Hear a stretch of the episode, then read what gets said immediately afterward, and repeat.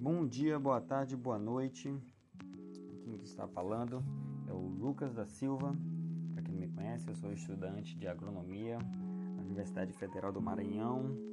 Estou gravando aqui esse podcast no dia 24 de setembro de 2020 e hoje vamos abordar um tema bastante interessante e que está introduzido no curso na qual eu estudo e o tema de hoje é agricultura de precisão. Vamos falar bastante sobre isso. Bom, a tecnologia ela está bastante avançada e ela vem com o intuito de ajudar e facilitar um pouco mais a nossa vida, nosso cotidiano. E ela está inserida praticamente em tudo que a gente vai fazer, como estudar ou no ambiente de trabalho, né? E no ambiente de trabalho, ela está bastante inserida em várias áreas, na área da saúde, na área da engenharia, na área da informática e nas ciências agrárias não poderia ser diferente, né? Bom, a agricultura de precisão está associada à utilização de aparelhagens de tecnologia avançada para avaliar e acompanhar maneira mais precisa as condições das áreas de atividades agronômicas baseadas no solo e no clima. Com outras palavras, palavras de forma mais básica, é basicamente o uso de tecnologias avançadas para, é, para identificar é, algumas imperfeições, alguns problemas no solo e no clima, ok? Ela tem como objetivo identificar a diversidade espacial e temporal no campo, em busca de melhorias. Que tipo de melhorias que podemos buscar, né, com agricultura de precisão? A diminuição da contaminação dos solos nas áreas de produção, aperfeiçoar o uso de insumos agropecuários, a redução dos custos de produção e o principal de todos que é o aumento da produtividade.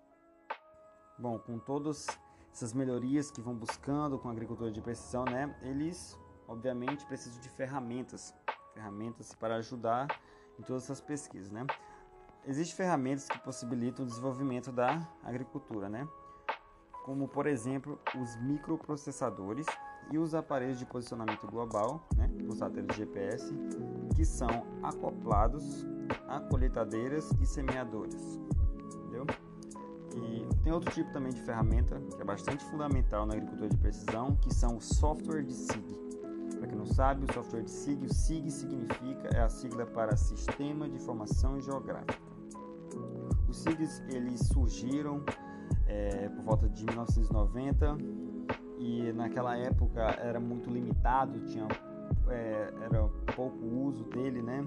Não tinha muito o que, o que fazer, como a, a, tecnologia naquela época não era tão avançada, então eles ficavam muito limitados a esse SIG, né? E hoje em dia, com o avanço da tecnologia, temos um leque de opções, né? De várias é, funcionalidades e de várias complexidades de uso, ok? E os primeiros relatos sobre agricultura de precisão já fazem 100 anos. Foi relatado na década de 1920 que foi relatada as primeiras técnicas aí de uso da agricultura de precisão. E no Brasil, a agricultura de, de precisão ela foi introduzida na década de 90. As indústrias da, das máquinas agrícolas ela teve uma participação bastante importante nessa fase, com a introdução de conceitos, né? vários conceitos aí que eles introduziram, como o mapeamento de produtividade das lavouras de grãos e aplicações de georreferenciamento na agricultura. Né? E uma das pioneiras aqui no Brasil é a USP. Né? Ela foi uma grande pioneira realizando em 1996 o primeiro simpósio sobre agricultura de precisão.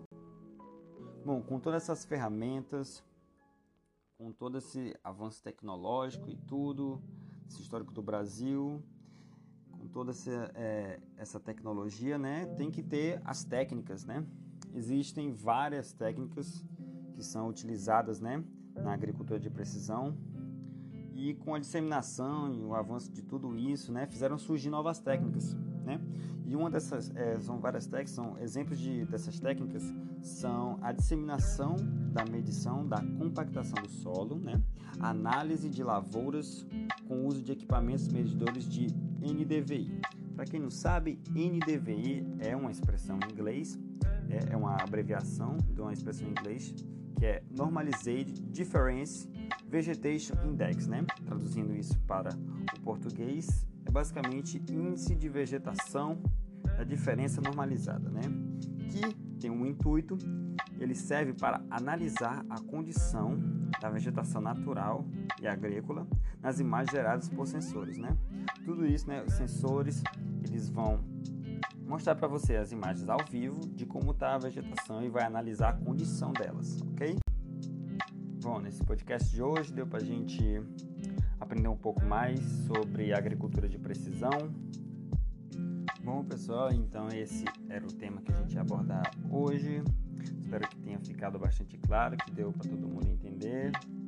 E é isso aí, espero que tenha tudo ficado claro, tudo entendido. É isso aí, muito obrigado e é, valeu!